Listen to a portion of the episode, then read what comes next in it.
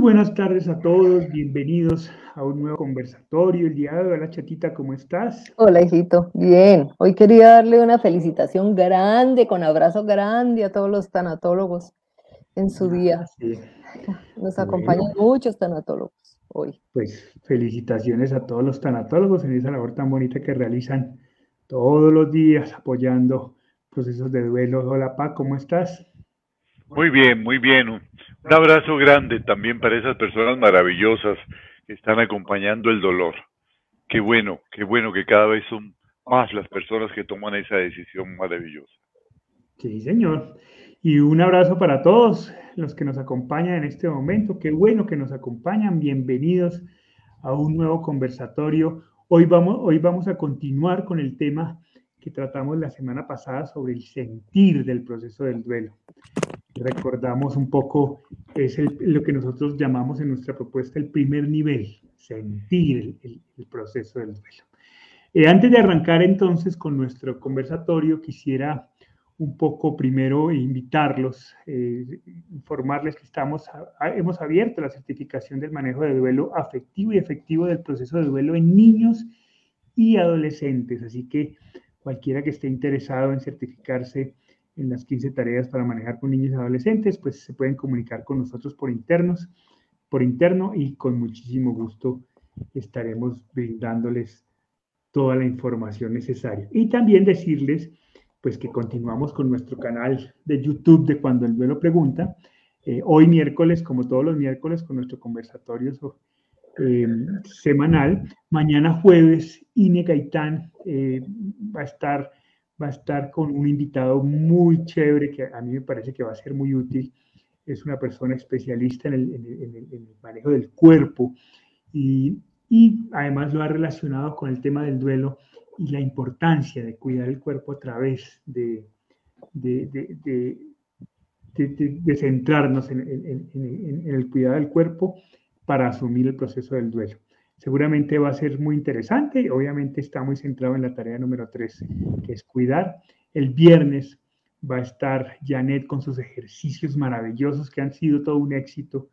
Em, aquí vamos a hablar sobre los tres pasos para sanar tu duelo y seguramente va a estar haciendo ejercicios de relajación, de meditación, de reflexión con cada uno de ustedes.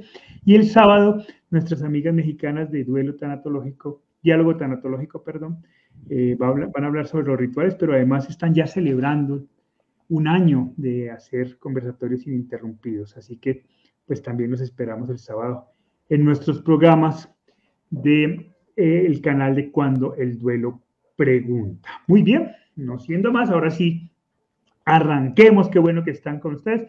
Entonces, Pau, un poco quisiera que retomáramos el tema. Habíamos quedado que eh, íbamos a a recoger algunas de las preguntas que nos quedaron pendientes el conversatorio pasado, pero antes de darle cabida a esas preguntas que he ido seleccionando, eh, quisiera que, que pues diéramos contexto sobre este tema de sentir, un poco expliquémosle a la gente por qué en el proceso del duelo primero hablamos del sentir antes del comprender, por qué primero va el corazón antes que la cabeza en todo este proceso. Sí. Sí, en el proceso del duelo y en todos los procesos de la vida. Primero el sentimiento. Si nuestros sentimientos están siendo manejados, gestionados, la cabeza funciona. Pero en la medida que nuestros sentimientos se desbordan, si nos agobian los sentimientos, sean sentimientos de alegría o sean sentimientos de tristeza por ambos lados, la euforia, la cabeza no funciona una persona está muy eufórica en una fiesta, muchas veces nos ha pasado a todos, especialmente cuando estábamos jóvenes, ¿no? y grita y baila uno, llega un momento en que entra como en un trance donde, donde simplemente hace tonterías, porque, porque no piensa, porque los, los sentimientos colmaron, agobiaron, llenaron, es demasiada adrenalina, igual que los sentimientos de dolor. Disculpa, papá, súbete, el micrófono un poquito, que tienes un poquito de eco, a ver si mejoramos. Ahí. Los sentimientos de, dolor nos agobian y, en ese momento no podemos pensar, no sabemos lo que estamos eh, diciendo. Entonces, sentir es muy importante, Tal vez voy a, voy a cerrar la puerta porque se puede estar realimentando con... Perdónenme un momento. Puede ser. Bien, estábamos hablando sobre la importancia de sentir. Y papá decía que sentir es muy importante antes de comprender, sencillamente porque tenemos una experiencia que a primeras luces es inexplicable y es necesario darnos oportunidad para, para sentir ese proceso de valor. ¿Ya? Dale a ver, Pa. Sí, sí. sí, ahora sí. Ahora sí, sí mucho mejor. Bueno, entonces, sentir. Nos da miedo sentir. A mí me causa curiosidad cuando una persona se está riendo mucho y dice no se ría tanto que se le hace daño. O cuando una persona está llorando le dicen no llore tanto que se le hace daño. Como que nos da miedo sentir. Y la vida es sentimiento. Lo que hacemos lo hacemos por emociones. Inclusive las más grandes decisiones de la vida las hemos manejados por emociones. Tener un hijo es un acto emocional. Después viene la razón. ¿Qué vamos a hacer?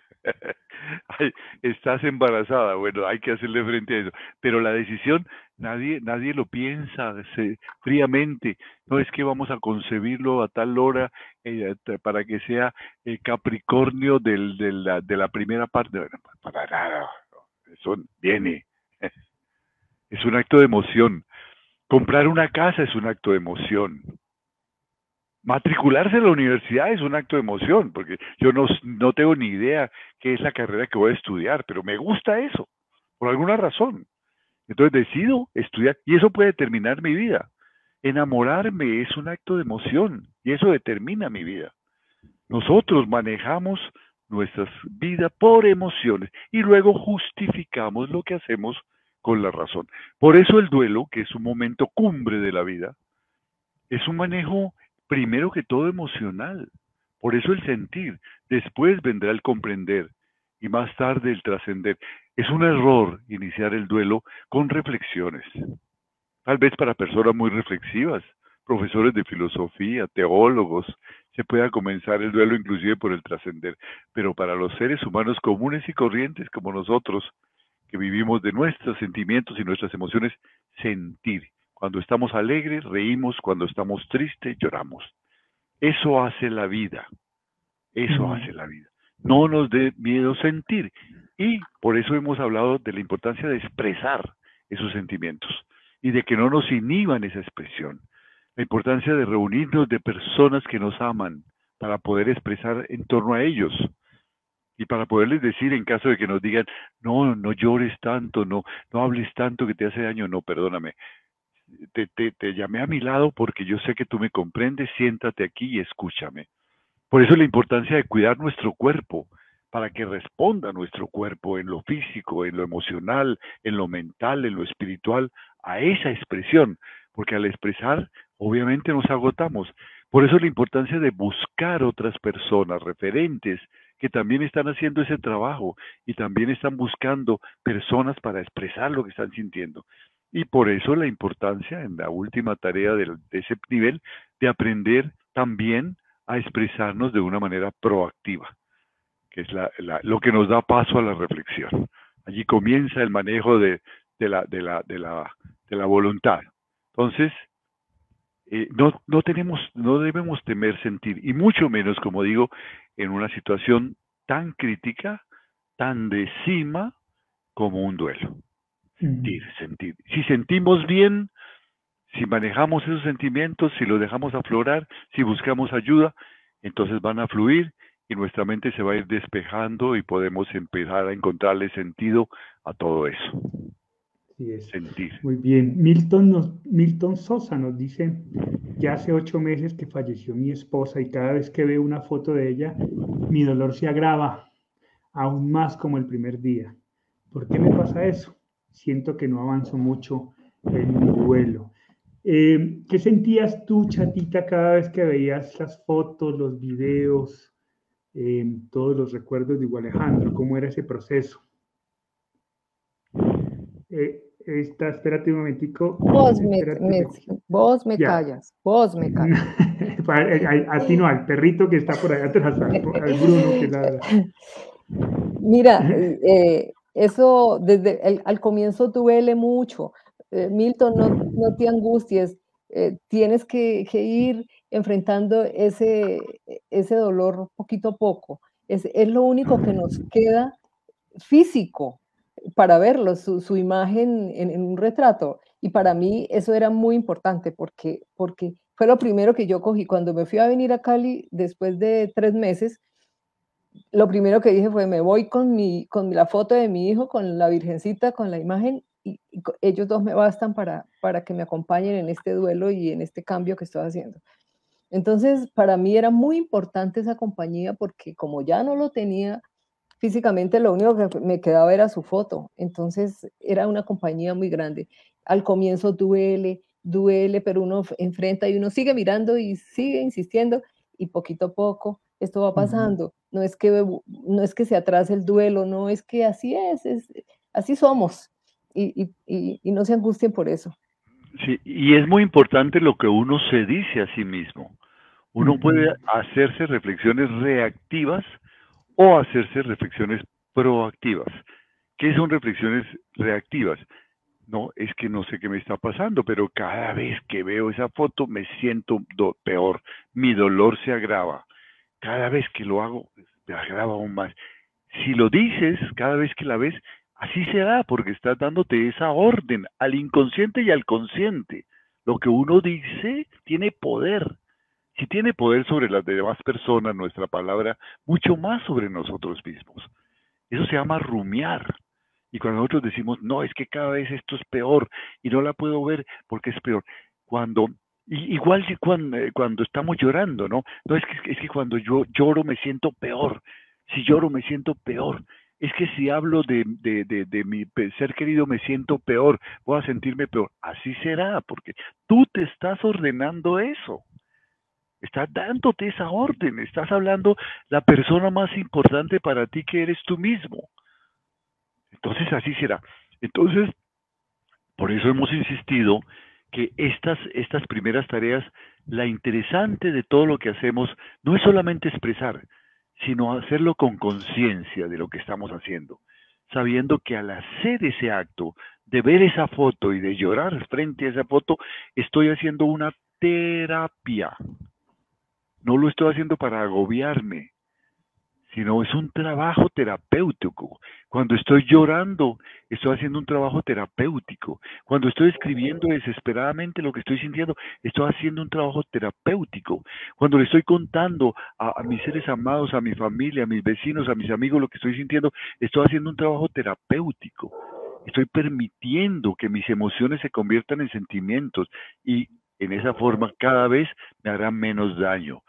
Entonces, eso se llama llorar con esperanza. Eso se llama ver las fotos con esperanza. Cada vez que las veo, ya empiezo a ver la parte positiva, ver las fotos. Yo no me puedo negar ver su imagen, si es una imagen amada. Entonces, si yo siento que, eh, que cada vez que las veo me siento peor, voy a terminar escondiéndolas y me voy a perder la posibilidad maravillosa de seguir recordando su imagen esa imagen bella que, amo y sigo amando. No te niegues eso, pero cada vez que la ves, la vas a aprender a ver con amor y no con dolor, cada vez menos dolor y cada vez más amor. Todo depende de la conciencia con que lo hagas. Esto es muy importante. Sí, ahora, el ver las fotos y el sentir los recuerdos, que sin duda son una parte importante del proceso, pues no es la única parte del proceso, ¿cierto? Son una parte.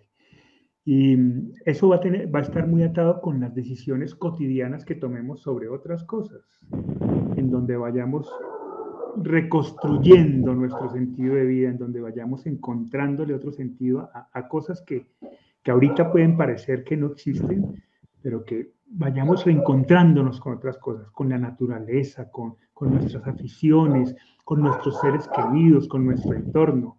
eso hay que irlo reconstruyendo. Y en, y en, esa reconstrucción, pues los recuerdos también hacen parte importante, pero no es lo único, ¿no?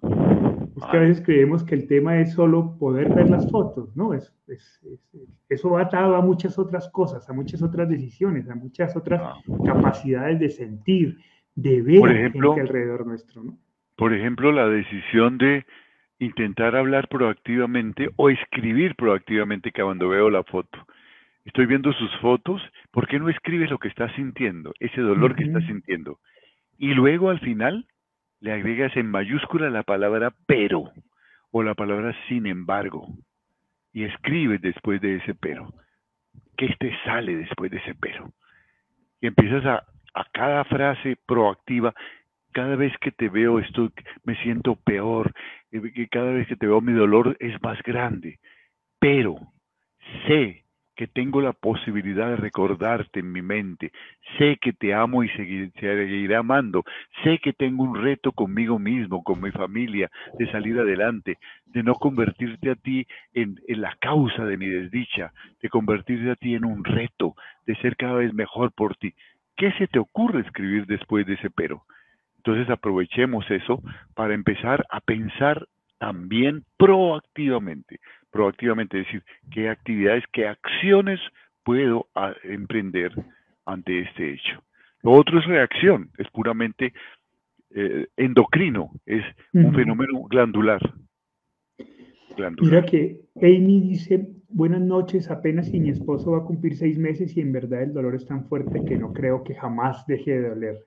Es tan indescriptible, profundo y realmente con el, con el pasar del tiempo se agudiza más aparecen las culpas, los si hubiera, los por qué, el por qué a mí. Cuando me reúno con la familia de mi esposo es más doloroso. Están todos completos, sanos y juntos, gracias a Dios. Pero los miro y él no está. Qué tristeza. Igual si nos reunimos con mi familia, siento igual el dolor. ¿Ah? Eh, Chatita, ¿a ti te costaba mucho inicialmente reunirte, encontrarte con la familia? o no? ¿Eso no fue para ti un problema? ¿Cómo fue ese proceso? No, no, para mí no, no fue ningún problema porque todos, todos nos rodearon, todos, todos estaban eh, con nosotros y, nos, y nos cuidaban y nos consentían y nos distraían. Y lo que pasa es que uno, el, que está en y nos este respetaban. sí, claro.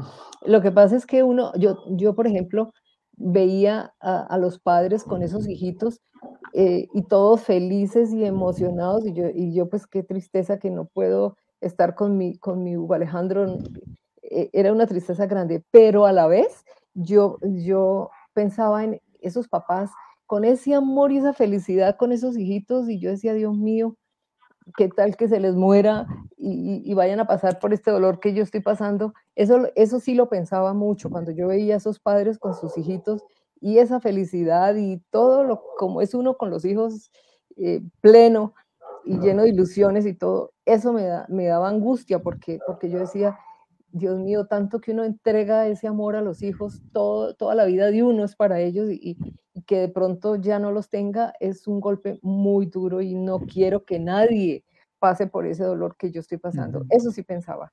Pero la familia y los amigos, no, gracias a Dios nos rodearon y nos, nos cuidaron.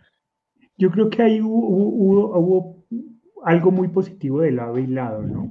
Una es que eso, la familia, lo que decía mi papá, la familia estuvo muy cerca y nos permitieron siempre estar tristes y respetaron siempre nuestros espacio. Yo me acuerdo ese diciembre, mi hermano muere un 27 de noviembre, el 31 la familia, el 31 de diciembre la familia alquila una casa para acompañarnos y que no estuviéramos solos.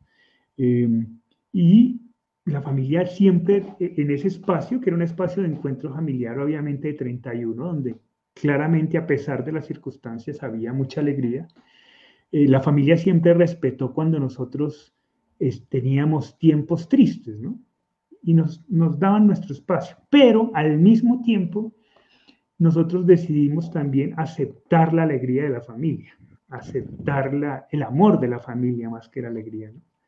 Entonces creo que hubo, hubo una, una, una, una decisión de lado y lado, tanto de la familia de respetar nuestro espacio, como de nosotros de respetar el espacio de la familia, ¿no? Y agradecerles que estuvieran alrededor nuestro en esos momentos tan difíciles. Eso creo que yo creo, Juli, que hay una cosa, hay una cosa muy interesante que se empieza a dar en el seno de esas reuniones familiares. Y es que ahí empezamos a trascender nuestro dolor, porque empezamos a hablar con otros miembros de la familia que también están sufriendo. Que tal vez, en el caso nuestro, se nos había muerto el hijo, pero en el caso de mi hermano se le había muerto el sobrino y el ahijado, a quien adoraba como si fuera su hijo.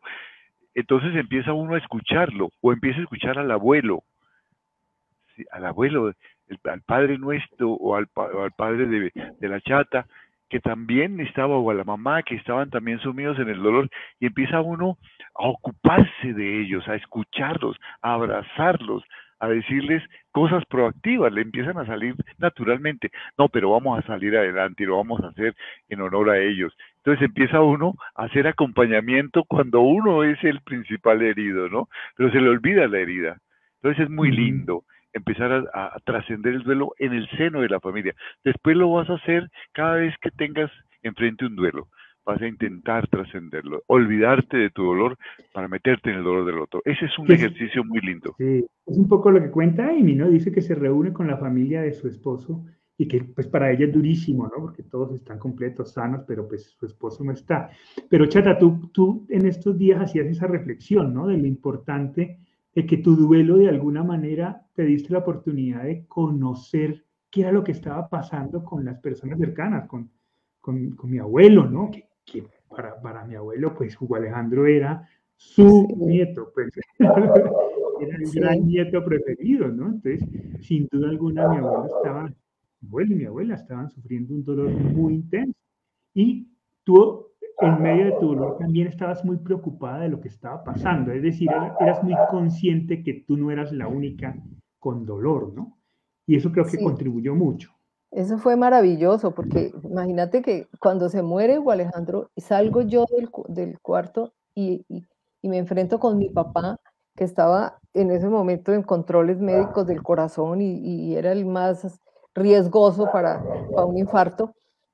Y, a mí se me olvidó, se me olvidó lo que yo estaba sintiendo. Yo enseguida me fui, fui a consentirlo a él, a decirle, tranquilo, fui, le traje una agüita, eh, estémonos aquí los dos. Y él, y él al verme tranquila, a mí, yo, yo, pensaba, si él me ve a mí tranquila, él va a estar tranquilo. Si él, si él me ve desesperada, seguramente que va a ser terrible para él.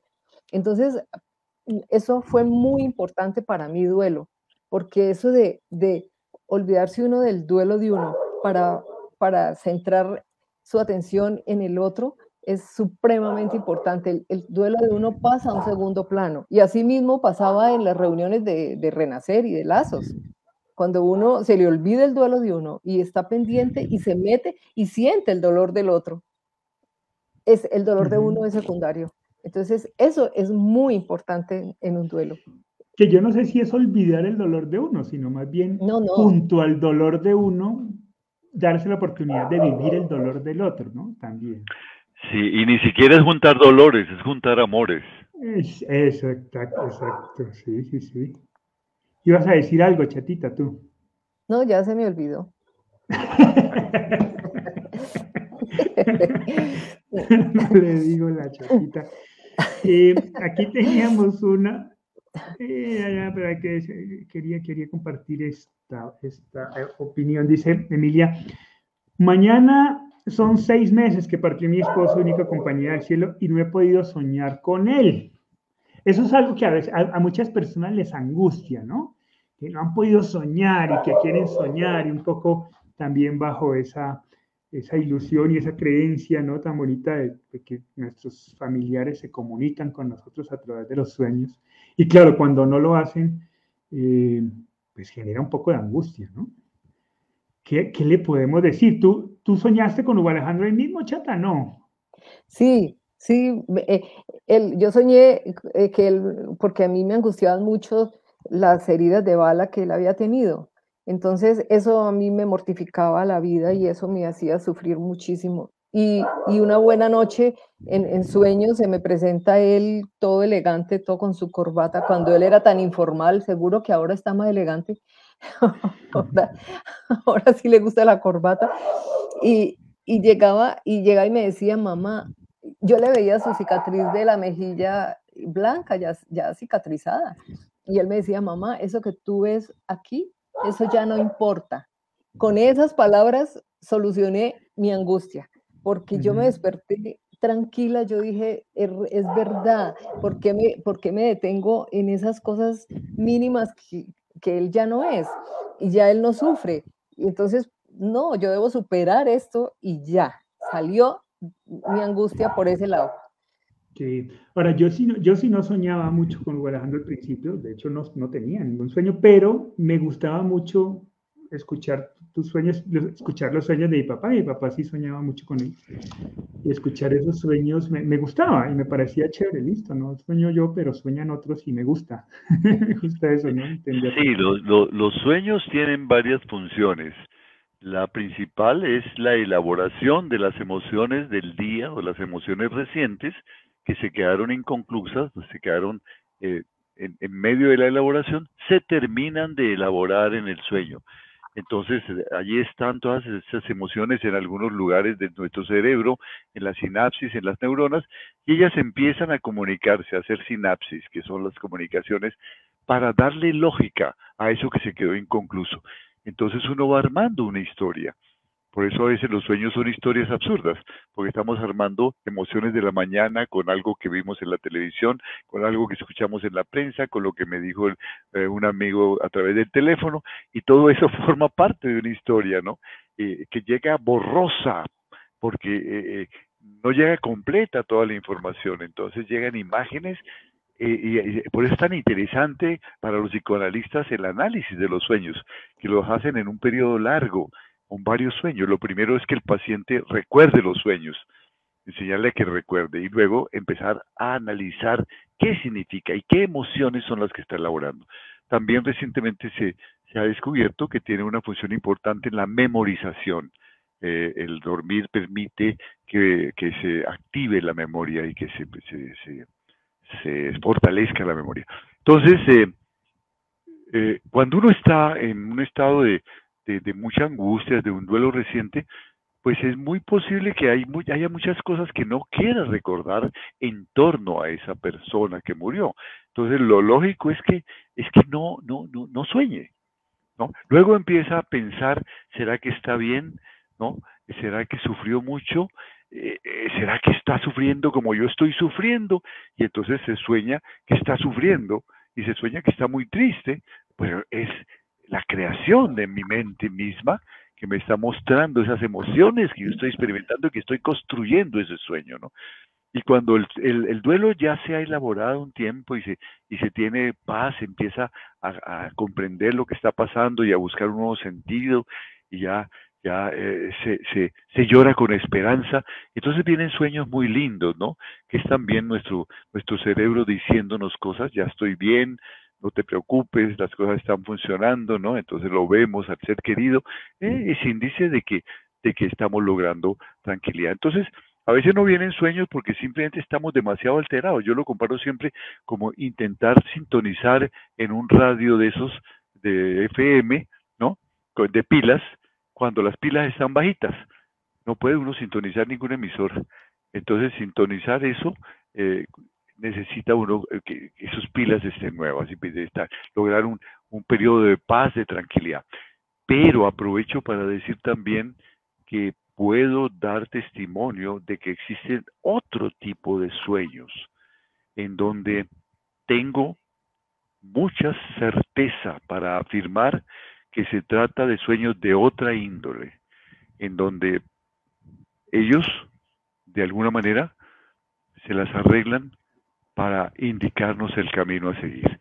Son sueños muy casuales, se necesita tener mucha paz, haber trabajado el duelo, estar en una mucha disposición, pero hay ese tipo de sueños que yo los llamo sueños de comunicación. Son sueños completamente diferentes a estos sueños de elaboración psicoanalítica que son los que vivimos permanentemente. Se dan de vez en cuando. Ahora, esto es, esto es parte de la belleza inesperada. Y la belleza es inesperada. No se puede esperar. ¿Por qué? Porque es inesperada. Es, es que estoy esperando tener un sueño. Como, no, no, porque te vas a angustiar. Cuando tú logres paz, cuando estés trabajando seriamente en tu duelo, cuando empieces a trascender tu duelo, a preocuparte del dolor de los demás, de tu familia, cuando tengas muchas ilusiones, muchas esperanzas de que vas a salir adelante, cuando sientas que el recuerdo de tu ser querido es un reto hermoso, que no te va a destruir, sino que vale la pena ser mejor por él, porque te dejó un legado, porque te llenó el corazón de cosas maravillosas, de experiencias maravillosas, de sentimientos maravillosos, de pensamientos maravillosos, de errores maravillosos, de aciertos maravillosos, y aceptas eso. Entonces empiezas a soñar, porque has logrado la paz. No te has liberado totalmente del dolor, porque Afortunadamente no nos liberamos del dolor. Te liberas del dolor de la muerte de tu ser querido. Ese sí ya no te hace más daño. Pero quedas dispuesto a recibir el dolor por otras causas. Dolor físico, porque el dolor es, como hemos dicho muchas veces, un mensajero que necesitamos tener activado. El día que no sintamos dolor es cuando estamos muertos. Entonces, sentimos dolor, vamos al médico. Sentimos dolor eh, emocional, vamos al psicólogo, ¿no? Sentimos dolor espiritual, vamos al, la oración, vamos a la meditación. El dolor nos hace caminar. Entonces, seguirá allí esto. Ya no el dolor por la muerte del ser querido, ya no te angustiarás por eso, pero estarás dispuesta. Pero ahora tendrás algo mucho más importante, paz interior, paz interior. Y esa paz interior le da sentido a cualquier dolor, a cualquier dificultad, a cualquier momento, tuyo o de tu entorno. Podrás abrirte ayudar a tu entorno, a otros que están sufriendo. Esta es la búsqueda que tenemos que empezar a trabajar seriamente. Y cuando hay paz interior, vienen sueños maravillosos y vienen sueños de comunicación maravillosa. Yo diría que todas las noches se pueden tener muchos sueños en donde se nos enseñan cosas. Así al otro día no nos acordemos muy bien del sueño, pero durante la vigilia empezamos a decir y a recordar cosas y dice uno, ¿y dónde estoy sacando esto? Seguramente te las enseñaron en un sueño de comunicación durante el sueño. Mm. No, no lo recuerdas. ¿no? Es, Así un, es. es un maestro secreto que está allí diciéndote cómo seguir adelante. Así es. Bueno, vamos a tratar de abordar la mayor cantidad de, de preguntas porque hay muchas. hay muchas y qué bueno, qué bueno que nos estén escribiendo. Pero vamos a tratar de abordarlas la mayor cantidad en la media hora que nos queda. Dice Claudia Cardona, mi madre va a cumplir un año de fallecida y me dicen que ya no llore, que la deje descansar. Y me es muy difícil dejar de hacerlo. Gracias por acompañarnos en este proceso. ¿Hay algún tiempo para dejar de llorar? No, qué bueno que lloramos permanentemente, qué bueno que lloramos. Hay un tiempo para hacer la alquimia de la lágrima, para que las lágrimas de dolor se conviertan en lágrimas de esperanza, de emoción, de evocación del ser querido. Entonces sigue uno llorando por su ser querido, pero ya no le hace daño, sino es, es una mezcla entre alegría y nostalgia de encuentro, la llamo. Saber que, que, lo conocí y que aprendí tanto de él y que lo sigo amando. Entonces me, se emociona. Yo muchas veces eh, en una terapia o en una conferencia eh, evoco mi propio, mi propio duelo en algún momento y se me quiebra la voz, pero no se me está quebrando la voz de dolor, sino de toda la emoción de recordar todo lo que ha pasado en estos, en estos eh, 30 años. Todas las cosas que hemos aprendido, todos los retos que hemos tenido que enfrentar, todas las personas maravillosas que hemos conocido. Entonces uno se emociona y llora de eso, por Dios, el día que dejemos de llorar, dejamos de ser seres humanos, ¿no? Pero sí, el dolor por la muerte de un ser querido sí termina y las lágrimas terminan en algún momento. De, eh, cuando te digan que, que, que las deje descansar, diles te agradezco mucho, mi amor, pero yo estoy descansando con estas lágrimas y sé que las merezco y las merece mi ser querido. Ven aquí, siéntate acompáñame un ratico, lloramos un ratico, después nos limpiamos las lágrimas, nos abrazamos y seguimos adelante. Estamos equilibrando. Esto no, no es malo. Y, menos a un año. Eh, eh, si lo permites, si no te dejas cohibir, poco a poco eso será cada vez menos por causa del dolor y más por causa de la evocación plena, de la alegría de haber conocido ese ser maravilloso. Chatita, aquí e, e, es interesante porque la pregunta que nos hace Betty Elena tiene mucha relación con lo que tú decías ahorita de mi abuelo. Dice, hace seis meses falleció mi madre y un hermano por COVID. Me da mucho sentimiento y tristeza de pensar que murieron solos, ya que esta enfermedad no permite compañías. Y mi papá está muy deprimido y llora constantemente. No sé qué palabras decirle para consolarlo cómo acercarse al dolor, al duelo de, del papá, ¿no? Y cómo acompañarlo eh, en ese proceso que es tan complicado, ¿no? muchas veces eh, nos olvidamos del, dolor de los padres, de, los abuelos, por ejemplo, en mi caso, de, mis padres, y, por, por, estar uno dedicado a lo de uno. Pero es muy importante que consentirlos, acompañarlos, y ellos, ellos van, van viendo que, que si uno está saliendo de esto y si, y si uno es fuerte y, hace lo que tiene que hacer para superar ese dolor, ellos van a la par de uno eh, superando. Entonces, eh, es, simplemente acompañarlo, es darle mucha fortaleza, es acompañar eh, su, su llanto, llorar con él, es, no sé, suplir tal vez la necesidad que él tiene de, de amor y compañía, porque poco a poco, y irle contando también todos los, el proceso que debe ir elaborando, ¿no? pero son, eh, son, son muy importantes las frases de autoestima, las frases de amor. Papito, yo, yo te amo muchísimo, tú me has enseñado a salir adelante. Eh, la fortaleza que tengo la, la he heredado de tu ejemplo y vamos a salir adelante. Somos una familia que se ama y lo vamos a lograr en familia, unidos, queriéndonos mucho. Este es el momento del amor. Esas son las palabras que hablen del amor. A eso nos referimos en la segunda tarea del duelo, buscar el amor. No es tiempo de reflexiones filosóficas, ni siquiera religiosas, ni mm. teológicas, nada de eso, sino del amor. Nos amamos y vamos a salir adelante y lo vamos a hacer por amor a Él. Y yo estoy seguro que con todo lo que tú me dejaste en la vida, con todo lo que he aprendido de ti, mamita linda o papá, papá mío, con eso vamos a salir adelante. Y estoy, eh, cuenta, yo, yo, yo los necesito en este momento, eh, pero no nos vamos a dejar hundir. Ser proactivo también en ese momento. Yo, yo siento que el duelo de los abuelos es un poco como el duelo de los hermanos. Se hace a través del duelo de los padres en la medida, porque siempre el, el, duelo por la muerte de un hijo está centrado en los padres. La, eh, eh, la, sociedad piensa que ellos son como los protagonistas del duelo. Entonces todo el mundo está a la expectativa. ¿Qué pasa con ellos? Un poco los hermanos están pensando eso. ¿Qué pasa con mis papás? Yo tengo mi duelo, pero es muy distinto el de mis papás ellos se sienten destrozados. Para ellos la vida ya no tiene sentido, se acabó. Para mí la vida sigue. Siento mucho la ausencia de mi hermano, pero mi vida sigue. Un poco la del abuelo es así. Es mi hija la que está sufriendo, que tuvo su hijo con tanta ilusión. ¿Qué va a pasar con ella? ¿Cómo va a salir adelante? Si lo, logrará superar esto. Entonces, el mostrar que estamos en ese trabajo proactivo es el mejor apoyo que le podemos decir a nuestros padres. Eh, bueno, aquí el, caso de Betty no es el abuelo, sino que el papá se le murió la esposa y un hijo, ¿no? Entonces, eh, aquí en su caso, pues hay dos duelos muy, muy, muy, fuertes. Yo creo que lo mejor que puede pasar ahí es, es, es, acompañar ese proceso de duelo, que fue algo que nos funcionó a nosotros, ¿no? Es, es permitir ese espacio de tristeza y acompañarlo en la medida de lo posible. A veces acompañarlo y a veces amor, no amor, amor, Exacto, y a veces no acompañarlo, eso también.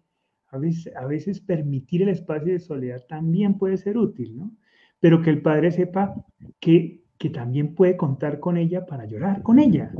A veces esa frase de no llores que tu llanto le hace daño al espíritu de, de tu ser querido, es más no llores que ese llanto me hace daño, ¿no? Y le echamos como la culpa al, al ser querido por no decir que es que nos molesta y nos angustia verla llorar y no saber qué hacer, ¿no?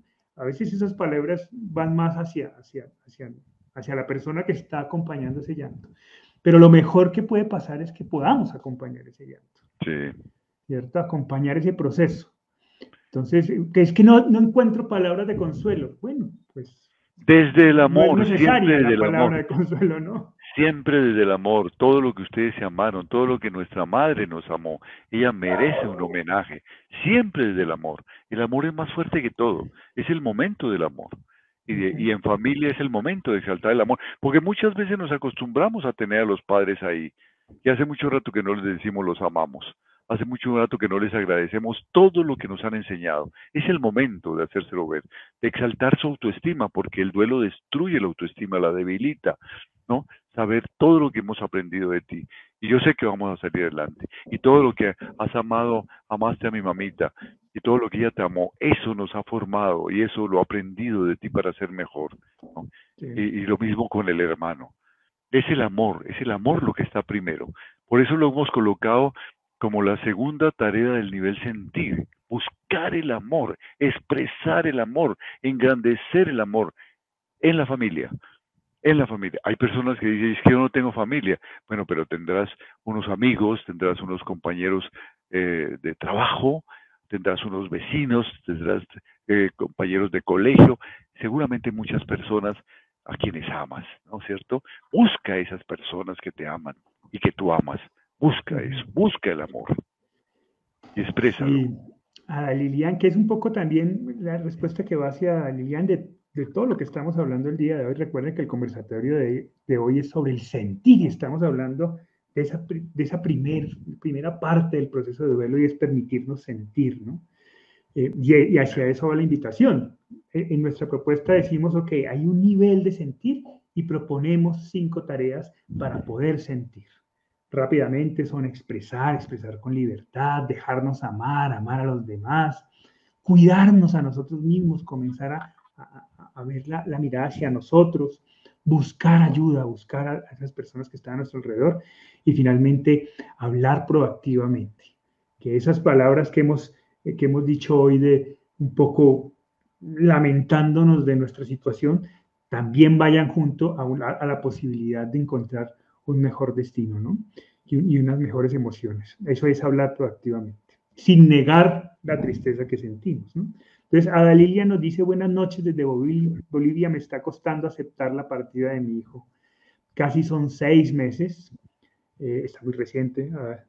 mi cumpleaños, Navidad, Año Nuevo, mucha soledad. ¿Me pueden dar alguna sugerencia, por favor? Gracias. Un poco la sugerencia es esa, que te permita sentir, ¿no? Todavía está muy reciente y todo que, el proceso, y que claro. En esas, y que en esas fechas, cumpleaños, Navidad, aniversarios, busques estar acompañada de los seres que te aman. Busquen a través de una cena, de una reunión, estar acompañada. En esos momentos no es buena la soledad. La soledad es buena para reflexionar, para orar, para meditar, para escribir, para cantar en silencio. Eh, si, si no empezamos a rumiar lo negativo solamente. Es buena, hay momentos de soledad que son importantes. Pero estas fechas importantes, la recomendación siempre es que busquemos hacerlas en familia. Cuando hacíamos Navidad, en familia. Entonces continúa en eso. Cuando mm. eran cumpleaños, era en familia. Entonces continúa haciéndolos. No cambies eso. Ahora es cuando más se necesita la familia. Mm. Y a la familia, si hay alguien que está escuchando, es que, entiendan que, que, va a ser una, una, Navidad complicada, ¿no? Así es. va a ser una Navidad difícil y que permitan ese espacio. Si en medio de la alegría de la celebración de pronto sale el llanto, permitir ese llanto. Eso es muy importante. Eso es lo mejor, lo, lo, lo, más efectivo que pueden hacer, la mejor compañía. Y ser, permitir ser, ser amorosamente asertivo. Si, si, si, rompo en llanto en medio de la Navidad y me, no, perdónenme, déjenme, déjenme, yo lo necesito, abrázalos, gracias por sus cuidados, pero déjenme llorar un ratico, ya, ya estoy con ustedes. Ser muy asertivo, ¿no? No, no, no aislarse, ¿no? No molestarse por eso. Connie Ruiz nos dice, a pesar de que mi hermana ya cumplió un año de que falleciera trágicamente, nunca soñé hasta ahora con ella, solo la tengo muy presente en mis pensamientos cada día. Aún duele, y esto es muy importante lo que dice, pero vamos paso a paso.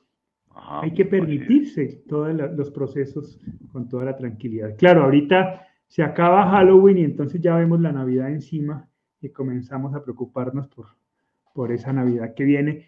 Chatita, mi, mi hermano muere un 27 de noviembre.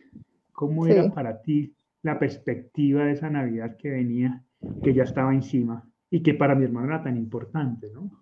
Exactamente, precisamente lo que las palabras que has dicho era tan importante la Navidad. Entonces, yo decía, si, si la Navidad es tan importante, él ahorita tiene su pesebre en vivo, yo voy a acompañarlo desde aquí y voy también a, a celebrar la Navidad en su honor. Y decidí que en esa Navidad en lugar de que el niño Dios naciera, iban a ser mi hijo espiritualmente en mi corazón. Y por eso tenía que celebrar ese nacimiento en mi corazón. Y por eso la Navidad se celebró tal cual, con los adornos, con la cena, con los villancicos, y con mayor razón porque estaban haciendo mi hijo en mi corazón. Entonces, esa fue eh, la primera Navidad y por lo menos esa fue una táctica muy, muy importante para no, no ponerlo negativamente. Y en, la, y en la Navidad recuerdo que el 24 estuvimos con, con los amigos de ustedes, los grandes amigos, que fue vital, ¿cierto? Y fue una Navidad donde lloramos y listo.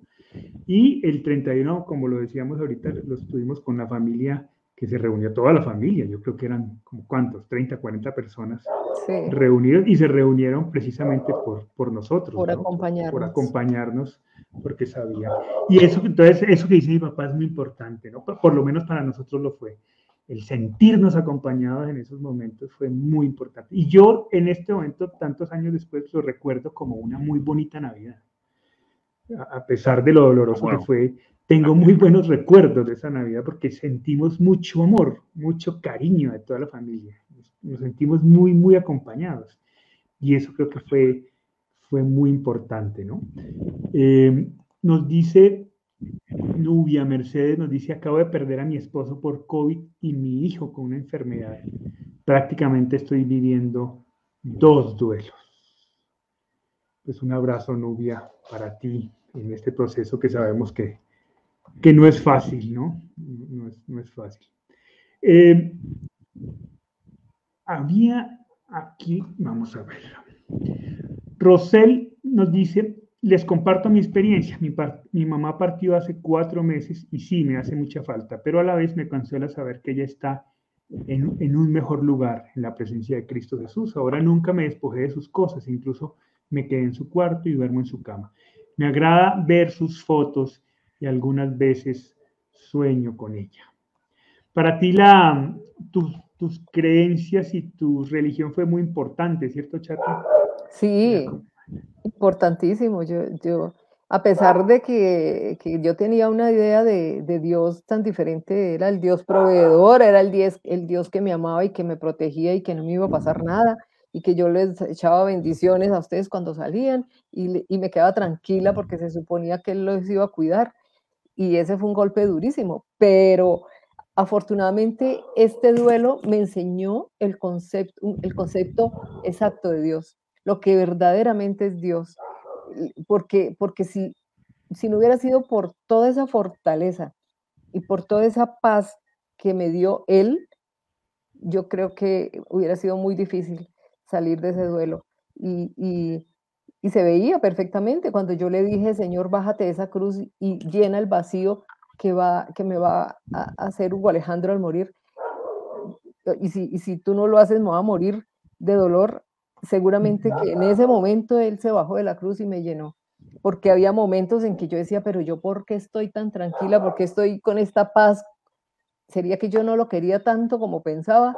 Eso se me pasaba por la cabeza, porque, porque era una paz que, que yo decía, esto no, esto no puede ser normal. Entonces, eh, ese concepto de Dios y religioso eh, fue muy, muy bueno porque me liberó, me liberó. Ya no era el Dios que, que culpa, el Dios que castiga, eh, el, el, Dios, el todero, no, ya era, era el Dios que, que estaba dolido de mi dolor. Entonces, y, que me acompañaba a cada instante y que me daba toda la tranquilidad y la fortaleza que yo le pedía, porque él, eso es lo que él puede dar, paz y tranquilidad. Entonces, para mí fue muy importante eh, eh, mi Dios y la Virgen. Eso me ayudó muchísimo. Sí. Delphi Patrón nos dice, hoy hace cuatro meses que trascendió el esposo de mi hermana y estas prácticas, estas vivencias le han ayudado mucho, pero de repente ella sufre mucho, se pone muy triste no sé qué hubiera sido de ella sin estos temas, sin este conversatorio. Gracias por esta ayuda. A todos nos ha ayudado como familia porque ya casi se cumple un año de la partida de papá. También me pregunta, también, eh, perdón, también mi pregunta, ¿se vale que mi hermana se sienta así de repente? Es decir, que de repente se sienta triste.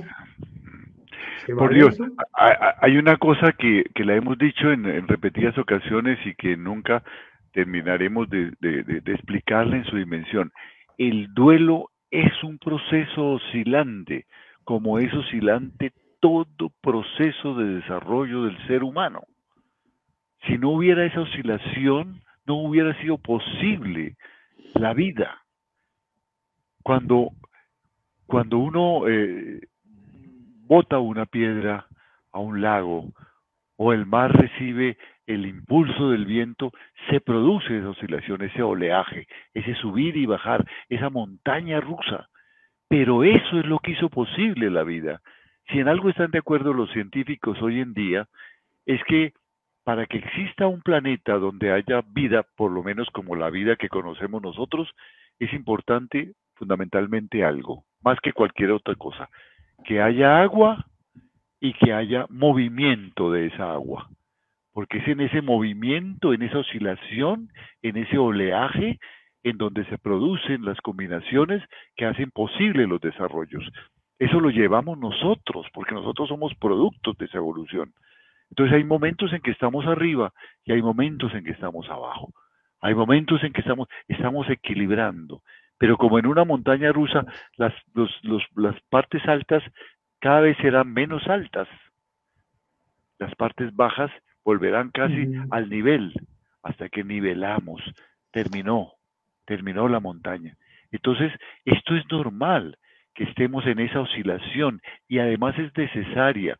Las 15 tareas del duelo manejan esa oscilación. Cuando hablamos del hablar reactivo y el hablar proactivo, estamos hablando de esa oscilación. Cuando hablamos del expresar, estamos hablando de esa oscilación. Cuando hablamos, eh, estamos hablando de las distintas formas del aceptar, estamos hablando de esa oscilación. Cuando estamos hablando de que busquemos eh, reflexionar en esos momentos de aislamiento, pero busquemos el amor también, estamos hablando de esa oscilación. Estamos permitiendo esos dos momentos, en esa oscilación. Eso es estar vivo. Eso es estar vivo. De que no nos debe asustar. Lo que está, estoy pasando un momento difícil. Quien ha tenido una operación, quien ha tenido una, una, sabe que eso es así al otro día, hoy me siento con más dolor que ayer, pero mañana voy a sentir, y hoy está doliendo nuevamente, está produciéndose la curación. Siempre es oscilante.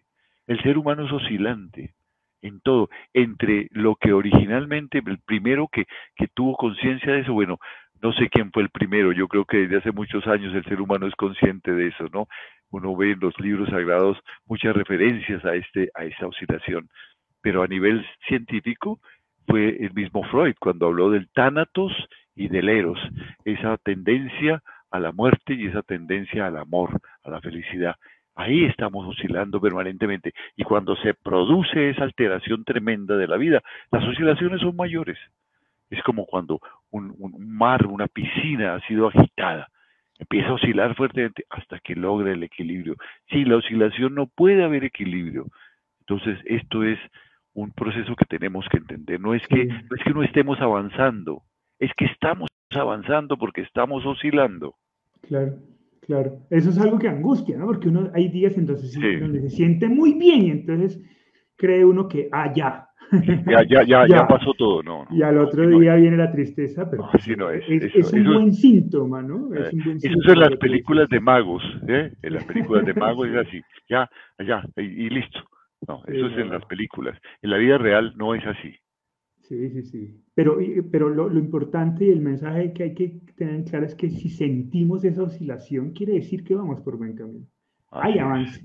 Estamos tomando decisiones y como toda decisión, a veces nos sentimos muy valientes ante la decisión y a veces nos acobardamos ante la decisión. Fíjate que cuando, cuando el duelo se complica porque había antes, por ejemplo, una situación de depresión, un estado depresivo profundo, entonces se activa con el duelo y se entra en lo que se llama el duelo complicado, que es muy raro, pero, pero a veces pasa, no hay oscilación. La persona queda en un letargo. Ni siquiera es consciente de lo que, de, de, de, lo que perdió.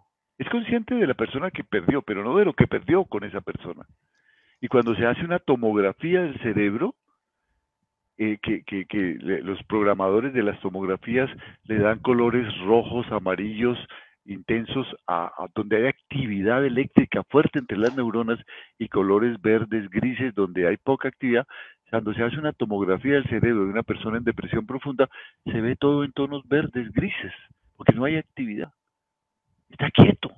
El cerebro está casi que, que dormido, por no decir que muerto.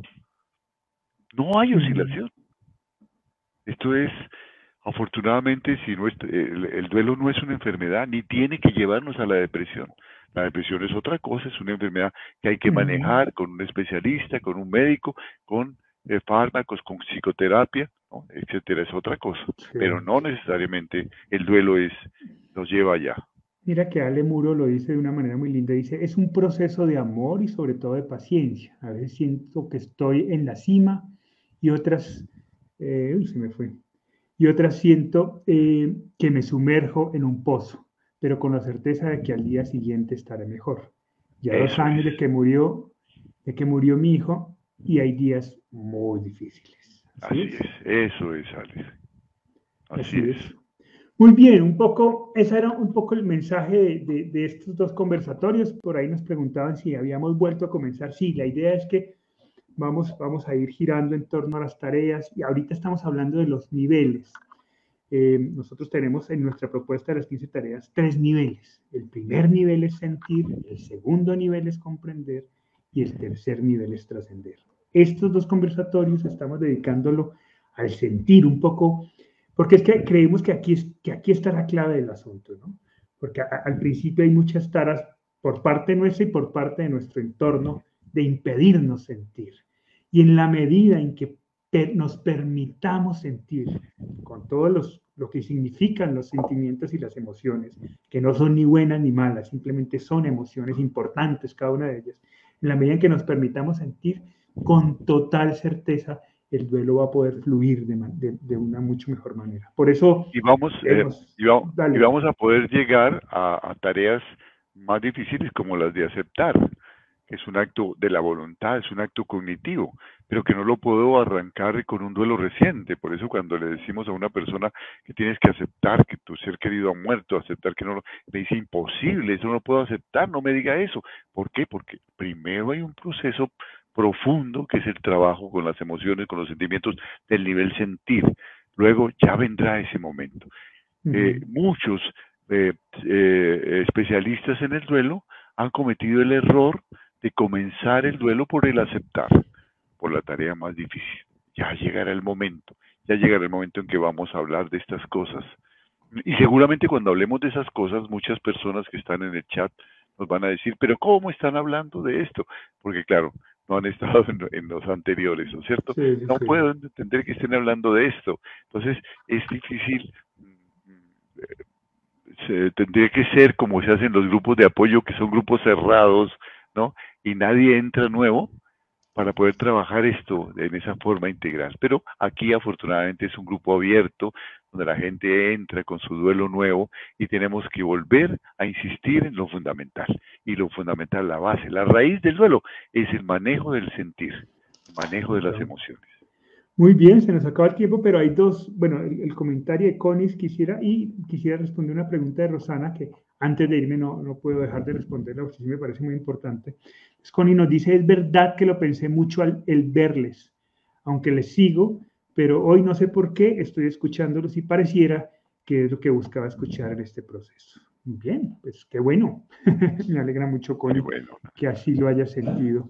Esas son las gracias de nuestros seres queridos. Ellos se las arreglan para que uno vaya donde tiene que ir. Para lo así es. Roxana nos dice, me preocupo mucho mi nena. Entiendo por los comentarios posteriores que murió su papá. Eh, me preocupa mucho mi nena de 11 años, no se permite sentir. Y ella afirma que no se permite sentir, muy seguramente, porque dice que no habla de su papá. Eh, pues cada uno siente como, como, como, como de manera diferente, y cada uno expresa sus emociones y sus sentimientos de manera diferente, sobre todo los niños y los jóvenes, estos 11 años, está un poco entrando la preadolescencia Así que pues hay, que, hay que permitirles espacio, ¿no? De a veces no solo expresamos con, con palabras o con llanto, a veces pues, expresamos escribiendo, a veces expresamos dibujando. Eh, entonces hay que ver cuál es la manera en donde tu hija pueda, pueda, pueda expresar de una manera más tranquila y donde ella se sienta cómoda. Puede ser que también no sea contigo, sino con otra persona. Hay veces eh, los jóvenes, los niños sienten empatía con otras personas diferentes a nosotros. Quisiéramos que expresaran con nosotros, con nosotros pero puede haber otra persona con la que ellos sientan mayor empatía y puede funcionar también. El, el, expresar por medio del dibujo en esa edad es muy importante. Lo que para los adultos les impide la expresión, que es el enfado o la ira con la vida, en los niños es esa desilusión. Mm. ¿Por qué pasó eso? ¿Qué pasó si papito estaba aquí? No, no entiendo no es propiamente un enfado porque todavía no saben contra quién hay que enfadarse, ¿no? Y temen mucho enfadarse con Dios, por ejemplo, porque su formación está muy, muy vívida en el seno de la familia, la formación religiosa. Pero si hay un desconcierto profundo, ¿qué pasó? Entonces, en palabras es difícil, tal vez a través de, del, dibujo lo hace con más facilidad, inclusive de la música, si le gusta la Eso música la música, el teatro, por general el, el arte, cualquiera, en cualquiera de sus manifestaciones, hay que ver qué le gusta más a ella. Cualquiera de sus manifestaciones es una muy buena herramienta para permitir expresar. ¿no? Eh, me preguntan, bueno, ya para cerrar, dice que es una pregunta que siempre hacen y es, ¿cuánto tiempo es lo normal de vivir el duelo? Pues lo que cada uno considera es eso, no hay un tiempo determinado. Cada duelo es diferente y cada uno te toma su tiempo. El, lo importante es que paso a paso y que se avance, que se vaya. Y que trabajes, que trabajes, que trabajes. Por Dios, que no se queden esperando que el tiempo lo hace todo. Que tomen decisiones. si trabajamos en el tiempo, que tomen decisiones. Ahí están en las tareas cuáles son esas decisiones sugeridas. Hay otras que ustedes verán. Tomen decisiones, hagan cosas. Si no hacemos cosas, no cambiamos nada. Esperamos allí pacientemente a que algún ángel baje del cielo y haga el milagro. No, no. Nosotros somos seres humanos, oscilantes. Trabajemos esas oscilaciones de que hemos dicho. Y eso se hace tomando decisiones. Sí, creo que hay que quitarle presión al tiempo y darle más atención a las decisiones. Al aquí y ahora. Exacto, y algunos tomamos decisiones más rápidos que otros. La chata, por ejemplo, tomó decisiones muy rápido. Es sorprendentemente lo rápido que toma decisión. Hay otros que no. Eh, sí, miren, si, cada uno con su tiempo. ¿no? Si, en, algún, si, ante alguna circunstancia de la vida es importante el aquí y ahora, el ubicarnos en el aquí y ahora es en esto. Es ahora, hoy, aquí, en este momento que tengo que tomar la decisión. Cuando yo me coloco en el futuro, no, cuando yo esté más tranquila, cuando pase esto voy a tomar la decisión. O no la puedo tomar porque es que el, el recuerdo del pasado es muy fuerte estoy desubicado y no voy a tomar decisión. No, aquí, ahora, ante estas circunstancias, ante este reto de la vida, ¿qué tengo que hacer? Y si no sé qué tengo que hacer, busca. Busca las 15 tareas del duelo. Allí te dicen lo que tienes que hacer. O busca eh, ayuda profesional si tienes eh, la posibilidad de hacerlo. O busca un referente, una persona que ha vivido un duelo y ha salido adelante y que, que te diga qué ha hecho él o busca a tu Dios, busca a tus seres queridos. ¿ah? Busca, busca qué tienes que hacer y qué decisiones tienes que tomar. Eh, tenemos en el, canal una cantidad de, de, videos hablando sobre este tema de las decisiones que puedes tomar, pero hay que tomar decisiones. y, un poco la respuesta va también, Fren, Fren dice, ¿en cuánto tiempo se recomienda conseguir una pareja después de enviudar? Nada, vive tu duelo, tu proceso de duelo. cuando sientas, cuando tú sientas que es tiempo, que ya le has dado tu, exacto, que ya le has dado tiempo a tu duelo, porque creo que sí también es importante darse tiempo para ese duelo. Eh, a veces, a veces sale, el, afán de conseguir pareja puede ser una manera también de evasión. Dale tiempo a tu, a tu duelo y cuando sientas que ese duelo ha sido ha sido gestionado suficientemente, pues nada, estás tiempo de reconstruir tu vida y está bien. Y sobre todo cuando sientas que volvió a nacer el amor y que tu corazón se abrió el amor, ¿no? Porque no vas a conseguir pareja para, para llenar una soledad. Nada, Eso es no se reemplaza, nada, el ser querido no se reemplaza. Pero llegará el momento que otra vez, ¡pum!, te dan en la cabeza, encuentras otra vez enamorado, bueno, deja, deja que tu corazón te hable. Esa es, la respuesta es cuando sientas que volvió a llegar el amor y que no estás llenando un vacío, sino que llegó el amor y punto. Y ese tiempo, pues, solo tú lo sabes.